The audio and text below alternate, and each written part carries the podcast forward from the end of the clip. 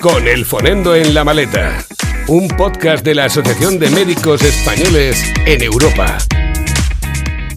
Hola a todos, bienvenidos al segundo episodio del capítulo sobre Suecia. Hoy estamos otra vez con Adolfo y con Pablo. Hola chicos. Hola, buenas tardes. Hola, buenas tardes. ¿Qué tal? Bueno, muy bien. Hoy vamos a hacer el segundo capítulo. Esto va sobre la introducción a lo que estáis haciendo vosotros. Así que contarnos un poquito por qué elegisteis marcharos fuera, qué es lo que os motivó a decir, mira, España no es el sistema que más me apetece, me voy a coger la maleta y me marcho a Suecia. Pues si os parece, empiezo un poco yo contando mi historia, así más o menos desde el principio. Yo soy de Sevilla, estudié en Valencia y estaba pues en último año de carrera. La verdad que bastante motivado con la preparación del MIR, bastante metido de lleno en todo lo que era los simulacros, los cursos de la academia y nunca me había planteado el hecho de hacer la, la especialidad fuera.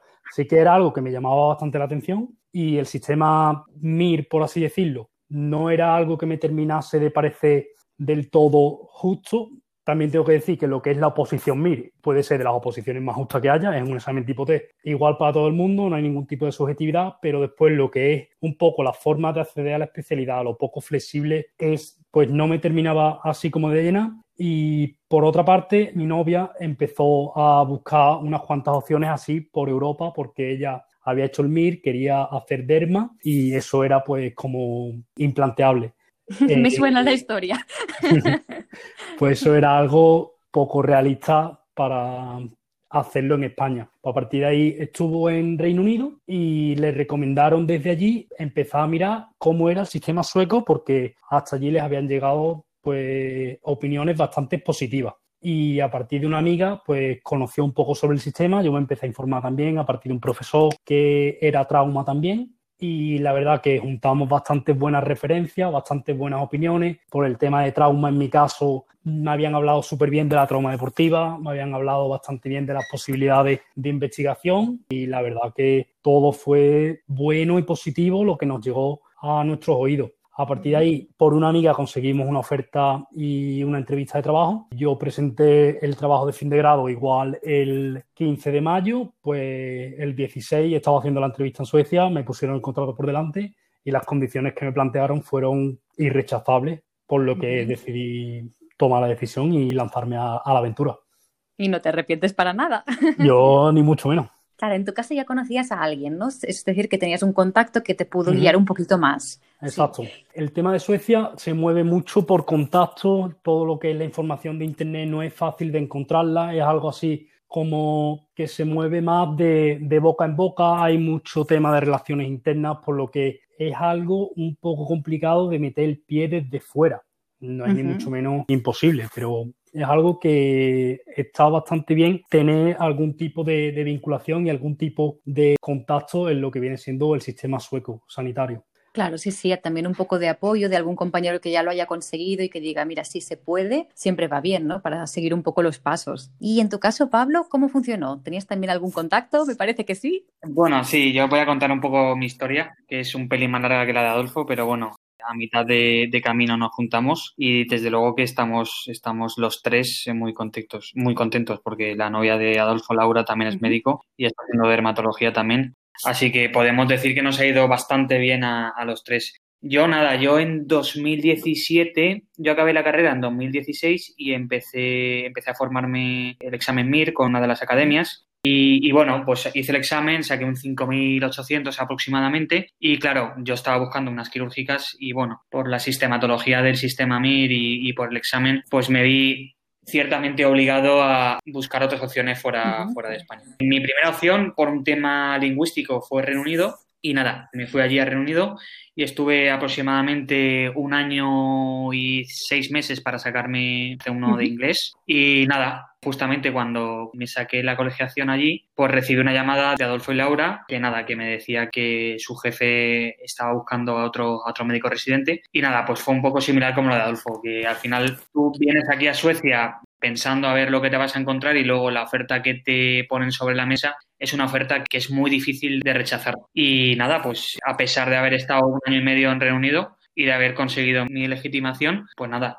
no pude rechazar la oferta y nada, me vine aquí a Suecia en un principio sin, sin saber sueco de inicio. Luego estuve tres meses estudiando sueco en España y luego otros meses aquí, pero sí que es cierto que yo vine aquí gracias a, al contacto de Adolfo y Laura. Claro, claro, es lo que decimos, ¿no? Que al final si alguien te puede apoyar o dar algún consejo es siempre más fácil y sobre todo en un sistema en el que mm, no tenemos tanto, tanto conocimiento. Yo creo que, no sé, no sé cómo mm. lo veis vosotros, pero en España estamos muy acostumbrados a seguir el, el, proceso habitual, ¿no? Uno entiende como si yo hago estudio medicina, hago el MIR y luego tengo mi plaza y salga lo que salga. Pero creo que también es importante que la gente vea que hay otros sistemas, que hay gente que perfectamente el MIR se su sistema y que por ello, perfecto, adelante, es un sistema totalmente válido y muy bueno, pero que hay otros sistemas para gente que esté buscando otro tipo de vida. Entonces, por lo que decís, Suecia no pinta mal. Bueno, eh, yo la verdad es que no, me arrepiento para nada. Sí que es cierto que si, si me comparo con, mis compañeros, pues ellos están acabando la residencia y yo estoy empezando la residencia de medicina general. Pero bueno, al final. De cirugía. Es, al final es una balanza. De cirugía. Perdona, de cirugía general, sí, sí que digo que al final es una balanza y bueno, pues lo que se pierde en el aspecto profesional se gana en el aspecto personal, con experiencias que enriquecen mucho, pues eso, eh, conocer a gente nueva, conocer otras culturas, conocer cómo viven en otros países y desde luego que yo no, no estoy arrepentido de haberme ido. Lo que sí que puedo decir ahora mismo es que si alguien me hubiera informado sobre las diversas posibilidades que existen, aparte del, del MIR, posiblemente hubiera optado por la acción que hizo Adolfo de salir de España sin hacer el MIR. Claro, sí, sí. Yo no sé cómo, cómo lo veis vosotros, pero es un poco lo que comentamos, ¿no? Tú, Adolfo, ya te habías informado un poco más, ya estabas más encarrilado pues dentro de la carrera. En mi caso yo fue más tipo Pablo, ¿no? Pues que hice el MIR y no salió lo que yo quería y entonces tuve que plantearme otras opciones, pero este tiempo que uno dedica a este objetivo, en mi caso yo no lo veo como una pérdida de tiempo, no sé cómo lo veis vosotros en vuestro caso, pero tampoco es que hayamos invertido un montón de años, un montón de tiempo, entre medias hemos aprendido un idioma extranjero, nos hemos mudado y nos ha salido bien la jugada. Entonces, que no es que simplemente nos pueda pasar a nosotros, sino que a muchos otros más. Totalmente de acuerdo con eso. Durante este tiempo que yo tomé la decisión de poner rumbo a Suecia en este caso, yo aproveché el tiempo de mil formas. Estuve en España cogiendo experiencia laboral, estuve viajando por Europa, estuve sobre todo ahorrando salud mental, que es un tema muy importante al que se le da poca relevancia porque la presión que supone un examen de estas características es algo que no se suele comentar por ahí, pero es algo que marca los años de experiencia laboral y de muchos médicos jóvenes y no tan jóvenes. Y después, sobre todo, es una realidad que tú estás eligiendo una carrera a la que te vas a dedicar toda tu vida. O sea, no es algo para ir decidiendo a la ligera. Yo fue un poco más que me tiré a la piscina de no hago el MIR cuando yo tenía decidido prácticamente desde primero de carrera que yo quería mi plaza en Sevilla, mm, seguí en Sevilla y el estilo de vida que hay en España me encanta, pero abres un poco la mente, ves la oportunidades que hay por ahí, ves el estilo de vida que lleva la gente por ahí un poco más, sobre todo relajado y un poco más calmado, que un año más, dos años más, al fin y al cabo terminas cogiendo otro tipo de experiencia y es como que te relajas un poco y empiezas a disfrutar de todo este camino. Claro, sí, también la especialidad que uno elige es para toda la vida al final. Obviamente se puede cambiar, pero si ya vas encaminado, mejor que sea un sistema que también se adecue a tus expectativas.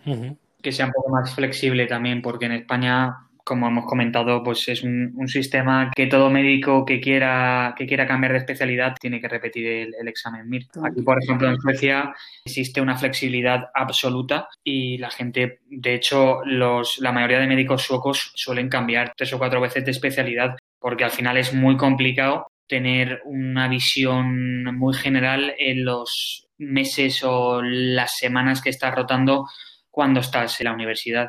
Claro, ¿y estas convalidaciones son relativamente fáciles o cuesta de conseguir este salto de especialidad? En un principio no, o sea, en un principio al final aquí para cambiar de especialidad lo que tienes que hacer es aplicar a un nuevo puesto de trabajo, como has aplicado al puesto de trabajo que tienes tú en, la actualidad, en el momento. Simplemente pues eh, existen diversas páginas web donde se pueden buscar ofertas de trabajo y nada, simplemente la gente lo que tiene que hacer es mandar el currículum vitae, la carta de presentación y luego referencias. Nada, en un principio no existe ningún tipo de dificultad. De hecho, si cambias, esto no, no es seguro y no, te lo puedo garantizar nadie, pero en muchas, en muchas especialidades tienen como si dijéramos troncos comunes y en el caso de que tú cambiaras de una especialidad a otra, en algunos casos existe la posibilidad de convalidar esos meses que comparte las dos especialidades, y se pueda garantizar al 100%. Claro, esto hay que jugar también con los temas y con las competencias de cada especialidad. Pero bueno, está muy bien. Y ahora un punto importante también sería retroceder un poquito, pero la entrevista de trabajo. ¿Cómo buscamos trabajo en Suecia? El tema de la entrevista de trabajo suele depender un poco del servicio, depende de cómo de grande sea. Si es un servicio de los más grandes, igual el jefe de servicio está un poco más ocupado y tiene que delegar estas tareas en lo que sería el tutor de residente y es esta persona la que se dedica a contactar, a recibir solicitudes, a hacer las entrevistas. En caso de que el servicio sea un poco más pequeñito, es el propio jefe el que asume todas estas tareas. ¿Y cómo suele suceder todo? Tú envías tu currículum, la carta de motivación, las cartas de recomendación, te invitan a la entrevista y te apareces allí. El, jefe, en el caso del servicio chiquitito o el, adjunto, tutor de residentes, te entrevista y luego ¿qué pasa? ¿Tienes que hacer prácticas? ¿Te ponen a prueba o cómo funciona? Claro, o sea, la entrevista es algo bastante tranquilo, es algo bastante, no parece una entrevista de trabajo, es lo que yo suelo comentar siempre que hablo de este tema con alguien que no es sueco, obviamente. Tú llegas allí, te presentas, no te van a preguntar nada de tus conocimientos médicos, le interesa mucho tu vida, tu persona, por qué tienes esos intereses, por qué quieres trabajar allí, qué le puedes aportar tú a este servicio, pero más que conocimientos técnicos, conocimientos quirúrgicos o conocimientos de medicina, ¿qué le puedes aportar tú como, como persona? Esto suele así un poco cursi, pero básicamente es la realidad. Te preguntan por esas aptitudes, que es lo que ellos el día de mañana quieren tener. Ellos están construyendo un equipo, ellos están construyendo un servicio con características y cualidades afines y lo que buscan en ti es que tú pues entres y encajes dentro de ese grupo, que tú no vayas a ser la pieza que llega y pone el servicio patas arriba porque eres una persona pues poco adecuada para eh, colaborar y, ser compañero de ellos en este caso final ellos los que están construyendo es un equipo y cada pieza tiene que encajar en el puzzle total. Yo lo que estás comentando, la verdad es que también es la sensación que tenemos todos los que estamos aquí en Alemania, que la entrevista no es solamente entrevista de trabajo, sino que es también quién eres tú, qué te ha traído a este país, qué intereses tienes en la vida, un poco la persona, ¿no? Que no solo somos médicos, sino que también somos personas.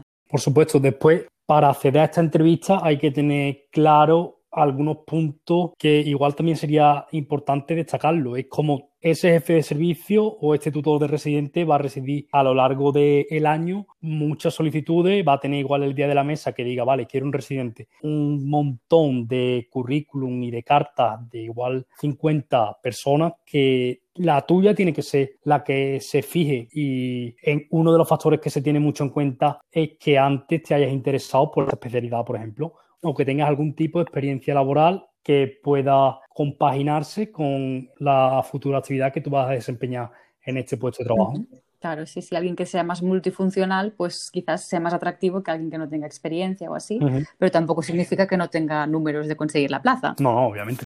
Y así como valoración general, ¿algún comentario hacer sobre todo este proceso para conseguir la plaza? ¿Algún consejo que queráis darles a los médicos que nos escuchan? Bueno, en un principio comentar que, claro, evidentemente existen ciertas especialidades que son muy demandadas, no solo en Suecia, sino en España también, que, claro, hacen más competitivo el acceder a la plaza. Por ejemplo, el tema de cirugía plástica, aquí existe como especialidad cirugía, cirugía de mano. Son especialidades que solo se imparten en hospitales universitarios, que aquí en Suecia hay siete, y simplemente por ese motivo, pues eh, hacen mucho más complicado obtener una plaza como residente, que no quiere decir que te la den como si dijéramos médico pre-residente, que aquí lo llaman underlecare. Pero sí que es cierto que, claro, para obtener eh, lo que sería la residencia, pues dependiendo de la especialidad, te exigen tener eh, experiencia previa o no, pero la mayoría de especialidades eh, no existe una dificultad. Lo que sí que es cierto es que hay que tener paciencia y que, y que aquí una persona no va a venir y al día siguiente de venir va a tener una oferta de residencia en el Karolinska, que es uno de los hospitales más importantes a nivel europeo, no solo, no solo aquí en Suecia, por su cara bonita. Es decir, aquí hay que tener paciencia, hay que saber jugar un poco con los tiempos, hay que saber dónde aplicar al principio y bueno, sabiendo pues eso, una serie de tips, pues se hace mucho más fácil todo este proceso. Pero bueno, en un principio no, aquí no hay nada imposible. Aquí al final todos los médicos españoles que nos conocemos entre nosotros estamos en las especialidades que nosotros queremos. Y nada, pues eso, animar a la gente a dar el paso si, si, quieren, si quieren salir de España a venirse aquí a Suecia. Claro que sí, es un poquito de motivación, trabajo duro y después la vida te lleva. Yo sobre todo la recomendación que daría, punto uno, hay que esforzarse, hay que currárselo, hay que mostrar interés en aquello que tú quieres conseguir y aquello a lo que quieres dedicar el día de mañana. Y punto dos, paciencia y no cansarse de intentarlo y seguir probando oportunidades. En la mayoría de los casos es una cuestión meramente de tiempo. Es algo que se puede demorar un par de meses, es algo que se puede demorar seis meses, es algo que se puede demorar igual un año, dos años, pero al final lo bueno de este sistema es que te termina dando una oportunidad y si eres capaz de aprovecharla, lo tienes hecho, sencillamente. Al final el mensaje de hoy sería trabajar duro, luchar por los sueños y al final seguir con gran empeño, que al final las cosas se consiguen, se tarde lo que se tarde. Efectivamente. Bueno, pues por el capítulo, de, capítulo de hoy ya estaríamos, así que si queréis nos despedimos por hoy y nos vemos en el siguiente episodio. Así que buenas tardes a todos, chao. Muchas gracias. Hasta luego. Hasta luego.